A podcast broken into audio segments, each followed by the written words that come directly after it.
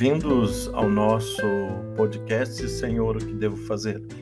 Eu sou o Padre Sebastião e estou convidando você nesse momento a fazermos juntos uma reflexão sobre o Evangelho desse final de semana. Iniciamos o mês de agosto, que para a Igreja no Brasil é dedicado às vocações. Toda vocação é um chamado de Deus para algo, para uma missão, para fazer alguma coisa na sua vida.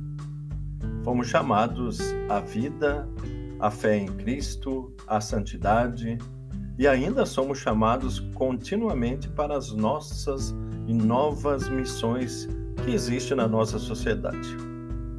A pergunta que se faz hoje para você é: que apelos o Senhor está fazendo na sua vida? Quais são os chamados ou quais são os apelos que ele vem insistindo com você? E, na verdade, qual seria a tua resposta?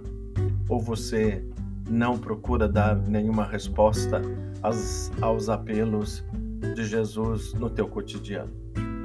Hoje, o Evangelho nos coloca um episódio interessante. Jesus é, está sendo procurado pelas pessoas que tiveram a oportunidade de ser saciadas pela multiplicação dos pães.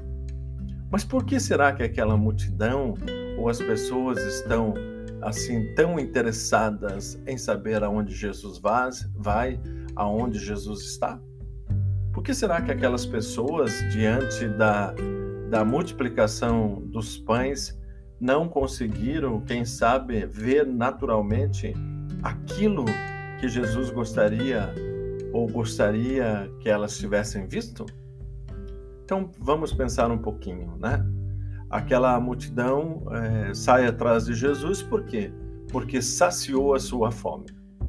Não uma fome é, espiritual, mas sim uma fome, uma fome na, no termo da palavra, né? uma fome que dói no estômago, aquela fome que muitos dos nossos das pessoas do nosso país estão passando hoje em dia.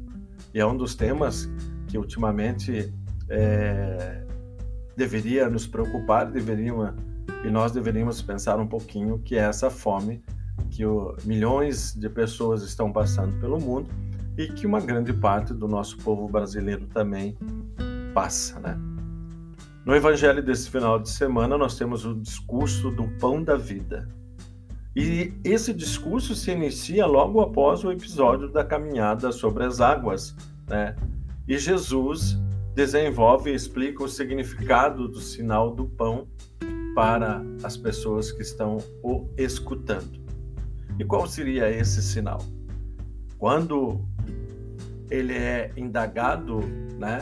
Porque como o senhor chegou aqui antes de nós, ele diz: "Vocês me procuram por causa do milagre?"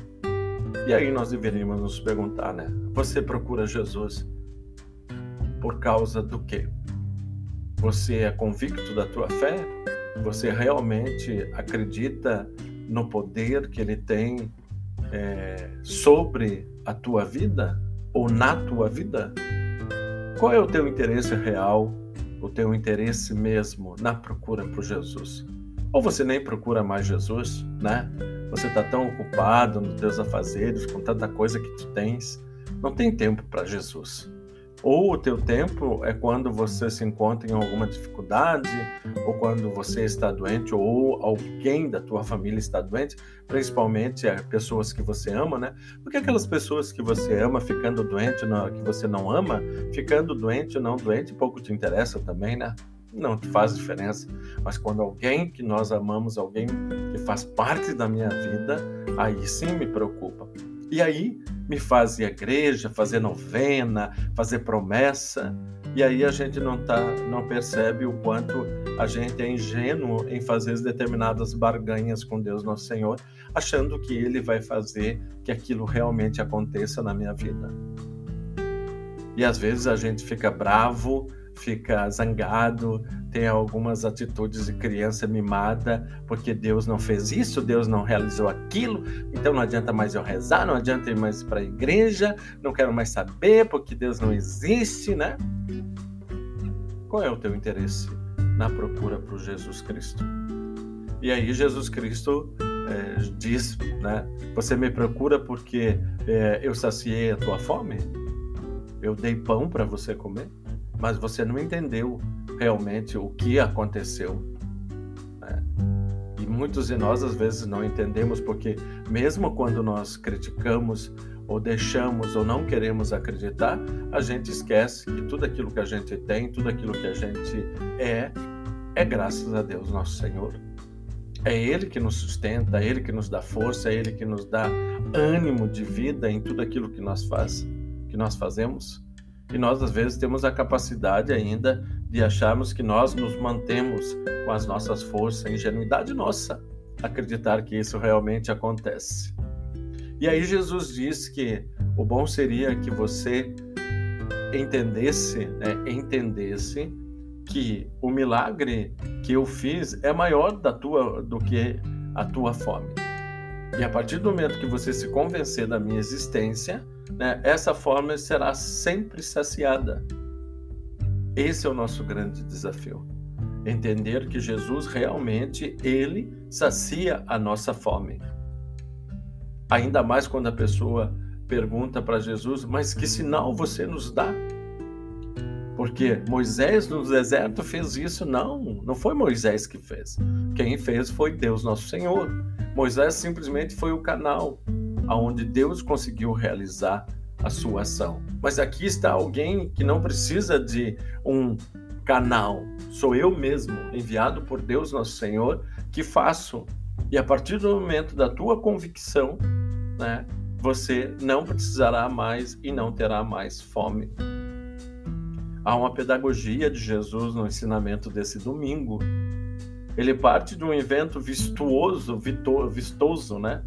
E abundante para explicar a realidade, uma realidade silenciosa, uma realidade misteriosa. E chegar à fartura dos pães não é suficiente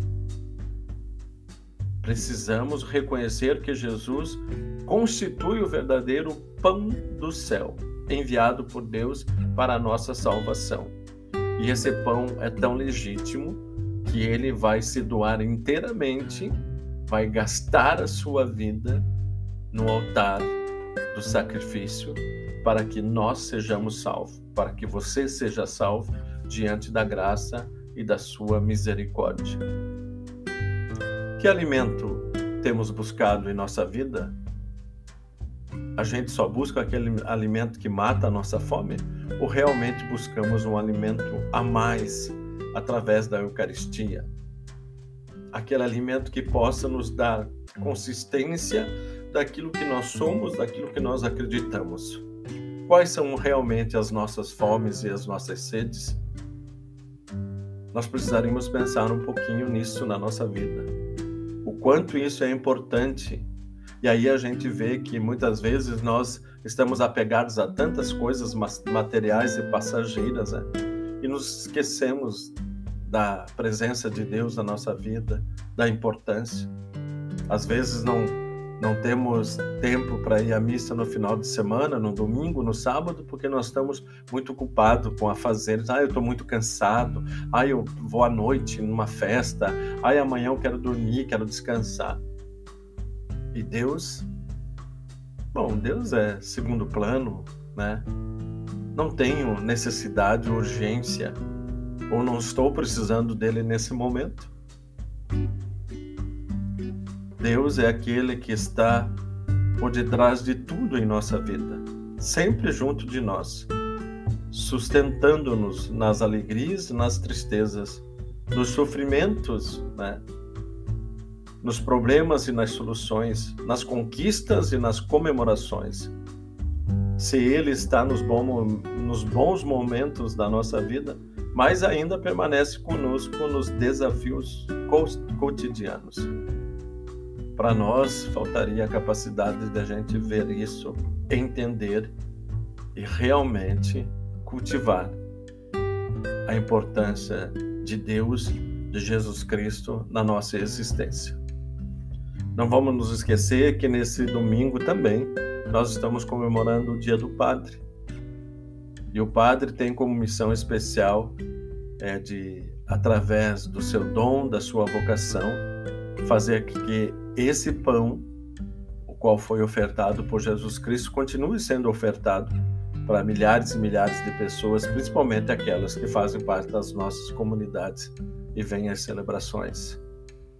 Valorize o sacerdote que você conhece, valorize o padre que você conhece e não deixe nesse final de semana de rezar uma Ave Maria por ele, de é, dar os parabéns, de dizer da, da importância dele na tua vida e quem sabe, né, de você estar em sintonia com ele.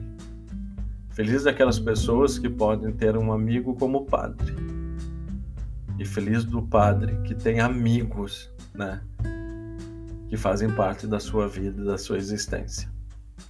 Peçamos a Deus Nosso Senhor que abençoe todos os padres do nosso país, principalmente aqueles que têm um coração voltado para os mais empobrecidos, aqueles que têm um coração de pastor, que estão fazendo o seu trabalho com dignidade, com amor, com paixão e sabe o quanto isso é significativo para as pessoas. Aqueles que se colocam à disposição, não importando a hora, não importando a ocasião, mas sempre estão ali para te dar a mão, para te dar uma bênção, para te dar absolvição. Rezemos pelos bons padres e peçamos pela conversão dos padres que não são bons e que eles pudessem ver realmente o dom e a graça que Deus lhes deu de serem pastores e pastores das pessoas que precisam ser pastoreadas. Um grande abraço, Deus Nosso Senhor os proteja proteja os padres das suas comunidades e que Deus Nosso Senhor nos acompanhe, principalmente nesse mês vocacional.